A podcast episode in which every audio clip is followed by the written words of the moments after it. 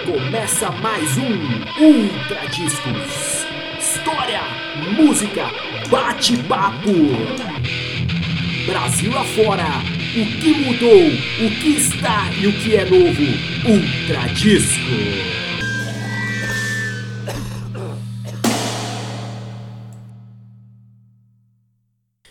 Lá vamos para mais uma sessão do Ultra Discos aqui e hoje mais um capítulo do nosso simpático 7 polegadas. Lembrando sempre que quando eu gravo, sempre fico na expectativa que o meu CEO Fernando aprove. Fernando, que é um cara muito ocupado, é um cara que praticamente vive em salas de reuniões tentando vender a nossa marca, tentando transformar a gente em capitalista e quem sabe no futuro receber jabá e falar de bandas que não gostamos. Por enquanto que não recebemos nada, vamos falar das bandas que gostamos. Hoje eu gostaria de falar um pouquinho de uma cena que ocorreu nos Estados Unidos, uma cena um pouco diferente da música americana. Ocorreu na capital, Washington DC. Ela acabou tendo algumas outras ramificações em outros estados, mas iniciou-se naquele ponto, na capital, onde a política americana é feita. Como começa essa história? Alguns garotos que curtiam skate, curtiam punk rock, escutavam bandas inglesas, mas o que as bandas inglesas não refletiam a sua realidade. Bandas inglesas sempre com aquela ideia do monarquismo, a ideia do desemprego, de guerras. Os americanos passavam por isso, mas a molecada gostava da agressividade do som e começou a copiá-lo. Só que nas letras colocavam o cotidiano deles, problemas que eles viviam, praticamente problemas na escola, problemas sociais, problemas de comportamento, problemas de ser aceito pela sociedade. E nessa vertente e nesse momento de criar bandas, muitas surgiram. E praticamente vamos embasar aí com esse textinho aí, esse esse áudio com um cara chamado que é Ian McKay, que é o cara que fundou o Embrace, o cara que fundou o Minor Threat e principalmente o Fugazi. Antes disso, ele também tocou em outras bandas, Teenage Idol, se eu não me engano, e foi um cara que ajudou muito a cena. Tanto ele ajudou, como ele também criou a sua própria gravadora, a Discharge Records, que vou salientar uma coisa, há um ponto muito interessante nessa gravadora. Ela coloca o preço do CD na contracapa. E é mais ou menos assim, se você quer pagar mais, tudo bem, idiota, pode pagar, mas o nosso CD tem esse valor. O que é muito interessante, porque nos dias de hoje, quando você compra um CD, geralmente as pessoas querem repassar um CD, um disco, o preço em cima. Eles não, ó, compre direto da gente. Você vai comprar mais barato, vai comprar algo original e melhor ainda, se você compra pela internet, como eu, eu moro nos Estados Unidos, compra na internet, geralmente vem um agrado, ou vem um folder escrito às vezes à mão, agradecendo, como se eles agradecessem por comprar os discos das bandas que eu gosto. Então, para começar aí, o primeiro sonzinho que eu escolhi, uma porrada, Minor Threat, escolhi Straight Edge e depois vou explicar um pouquinho mais sobre essa música.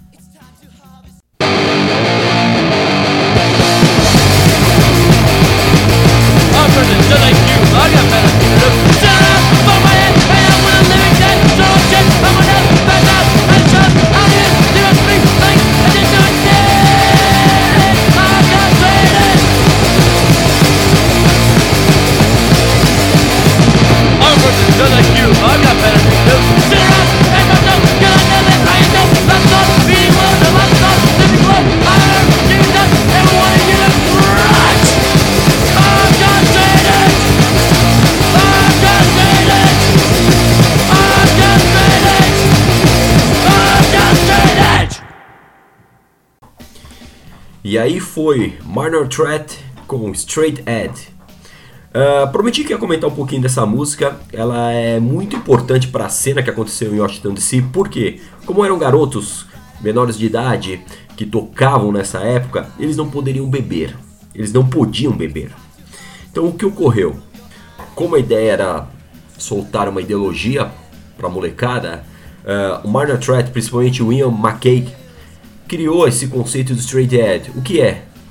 Não dro sem drogas, é, sem bebida, é, sem sexo por diversão Então era meio uma cartilha para molecada, não era uma doutrina, seguia quem queria. E muitas pessoas começaram a seguir essa música, começaram a seguir esse conceito.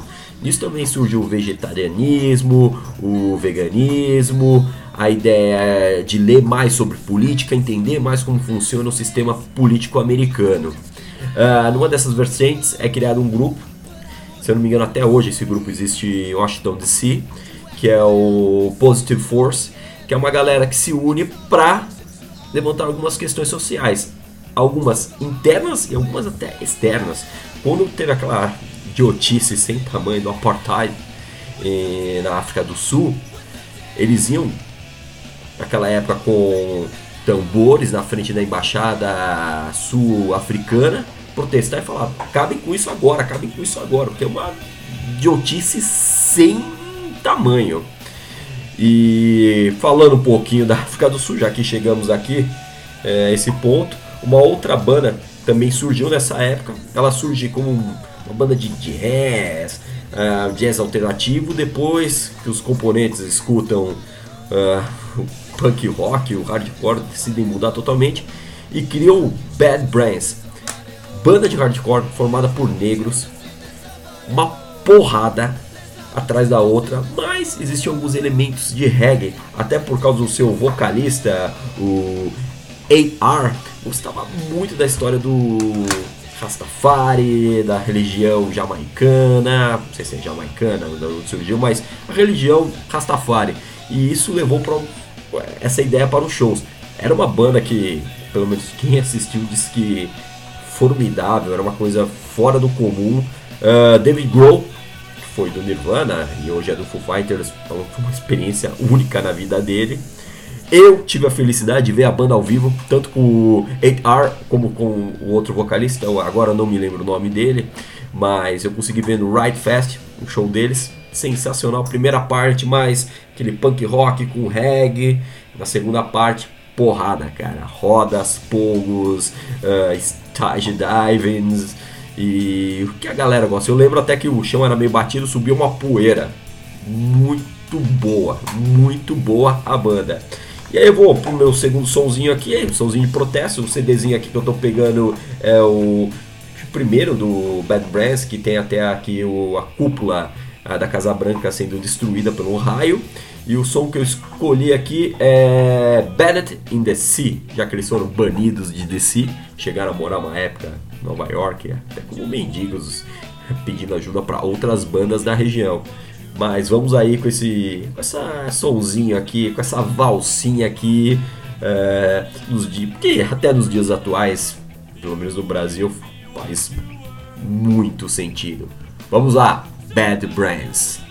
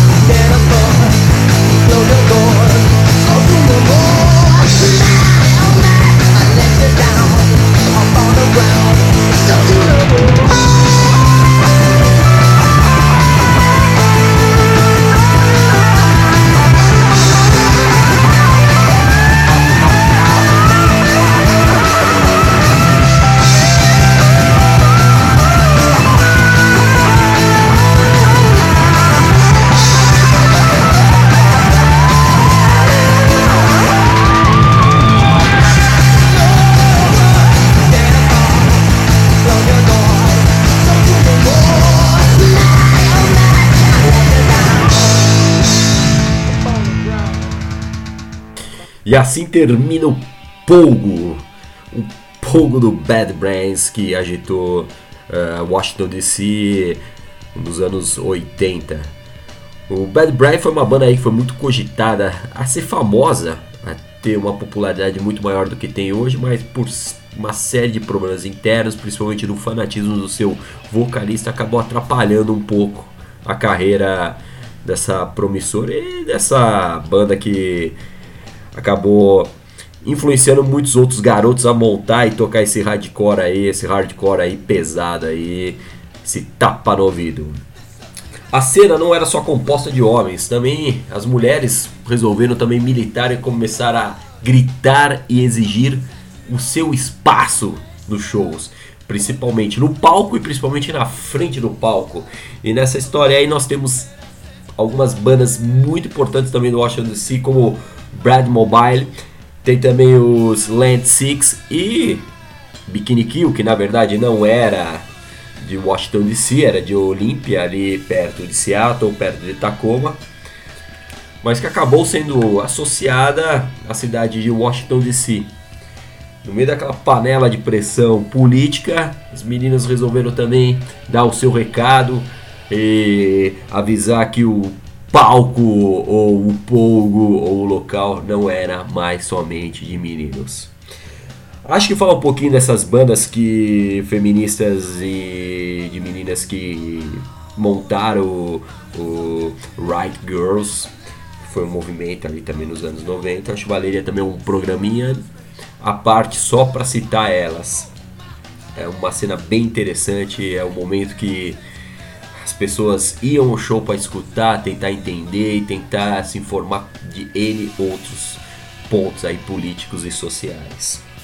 Voltando um pouquinho agora para os meninos, vou falar mais de duas bandinhas aí que fizeram muito estardalhaço ali em Washington. Uma é o Black Flag, que foi fundada por Greg Green e teve como vocal Henry Rollin e Chuck Morris, que depois chegou a formar o, o Circle Jacks, outra banda sensacional. Mas Black Flag é uma seleção de músicos de punk rock. Já contou com Des Candela, Charles Bukowski, Robo, Bill Stevenson, acho que também tocou no Black Flag. E, claro, trabalhar com o Greg Green não deve ser muito fácil, então o Greg Green decidia quem vai ficar ou quem não vai ficar, e vira e mexe alguém saía fora da banda. Uh, eu vou tocar o primeiro CDzinho, é praticamente o CD que é mais famoso aqui no Brasil. Eu escolhi um somzinho aqui que é o Six Pack. Que o Six Pack é aquela aquele vasilhame, aquele formato que eles colocam a cerveja, naquele plástico preso pelo topo da cerveja. E logo em seguida vou também tocar outra porradinha. Vou tocar o Fugaz, já que eu disse tanto. Fugaz essa ideia de colocar o preço nos CDs. Eu vou tocar Merchandise, que é uma banda que eu tinha até uma outra banda que tocava um cover dessa música, eu acho ela sensacional. E aqui vamos terminando 7 polegadas. Eu acho que tem muitas outras bandas para escutar, como Dag Nash e outras que fizeram parte desse movimento aí, Washington DC. Vale a pena procurar. Uh, um outro recadinho pra galera aí, ó. Saber um pouquinho mais de música, entender um pouquinho mais quem é o Michel, quem é o Fernando. Vocês podem seguir a gente pelo Ultrassom, que é o blog do Fernando. E, ou pelo Instagram, ou as minhas resenhas que eu coloco de discos que eu já comprei na minha vida, que são muitos. É, e acredito que eu vou comprar mais ainda no futuro é, chamado Underdiscos SA. E aqui dou meu abraço e vamos a essa porradaria.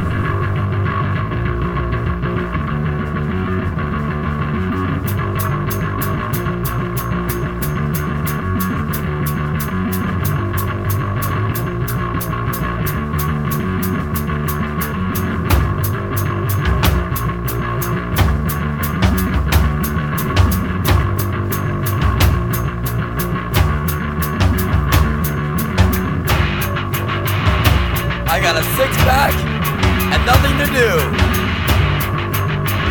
I got a six pack and I don't need you.